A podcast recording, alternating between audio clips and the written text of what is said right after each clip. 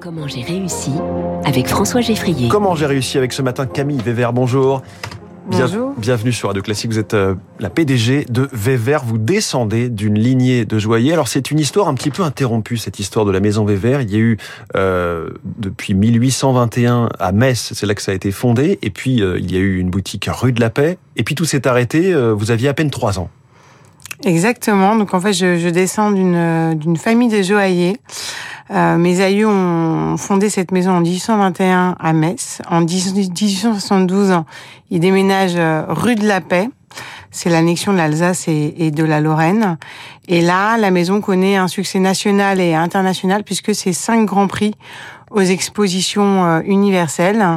Et euh, mon grand-père, eh bien, ferme la maison en 1982. Pourquoi, alors pourquoi il y a cette fermeture à l'époque? Ça ne fonctionnait plus? Bah, personne, personne ne pouvait reprendre? C'est la problématique qu'il peut y avoir dans les entreprises familiales où finalement, euh, on va dire que la, la passion, le génie n'est pas forcément génétique. Moi, mon, mon grand-père, il aurait préféré être pilote de ligne plutôt que de s'occuper euh, de, de la joaillerie. Donc ça s'arrête à ce moment-là. Euh, vous, vous aviez trois ans, donc la maison ferme. C'est un drame à l'époque pour la famille, une sorte de deuil? C'était, en tout cas, moi, j'en j'en ai pas souvenir parce que j'étais toute petite, mais en effet, je pense que c'était euh, un moment qui était difficile pour ma famille, pour euh, pour pour mes parents. euh, Mais vous avez quand même père. grandi dans une sorte de culture et de souvenirs. Voilà, en fait, pour moi, la joaillerie, quelque part, elle a toujours été vivante à travers les souvenirs de, de mes parents, mais aussi parce que, eh bien, les bijoux Vévert, euh, c'est un patrimoine qui est vivant. Vous en voyez beaucoup dans des, de nombreux musées, à Paris, notamment au musée des arts décoratifs ou bien au, au Petit Palais. Et puis, tous les ans, vous avez euh, des ventes de bijoux Vévert qui ont une très belle cote sur le marché euh, secondaire dans des très belles maisons du type Christie's ou, Mmh. ou Sotheby's. On en parle aussi dans les écoles de joaillerie. Puis il y a ce, ce- cette figure emblématique de la famille euh, qui est Henri Vévert, qui a signé un, livre qui s'appelle La joaillerie française, qui est en trois volumes. Donc Exactement. effectivement, c'est une, je veux dire, une figure iconique, cette, cette maison Vévert, dans le patrimoine de la joaillerie française.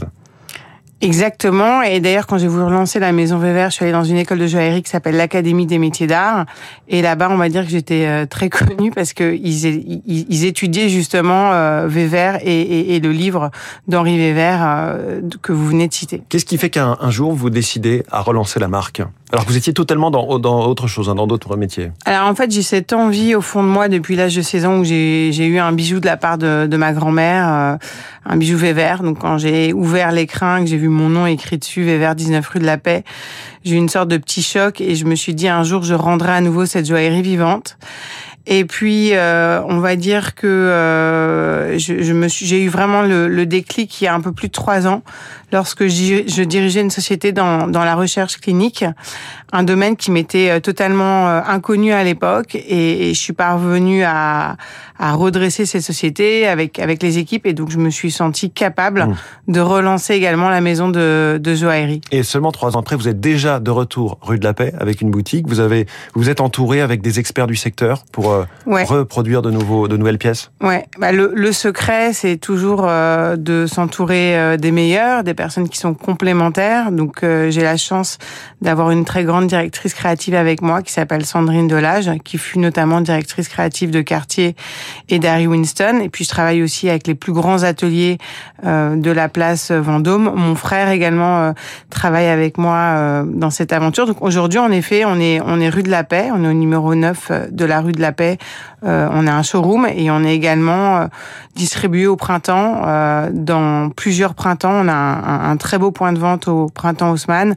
On est en Belgique, on est au Luxembourg et on est également à Doha. En ce moment, c'est quoi justement la, la plus grosse phase de développement? C'est l'expansion à l'international au niveau des ventes ou c'est développer de nouvelles pièces, de nouvelles idées culturelles, enfin pas culturelles mais artistiques autour de, la, marque Vévert Alors c'est le clairement le développement euh, international. On est vraiment en phase de développement euh, international et puis on a aussi euh, un très beau euh, projet euh, d'exposition euh, avec une très grande maison également de vente aux enchères euh, sur 2023. Et vous êtes une entreprise à mission, c'est-à-dire?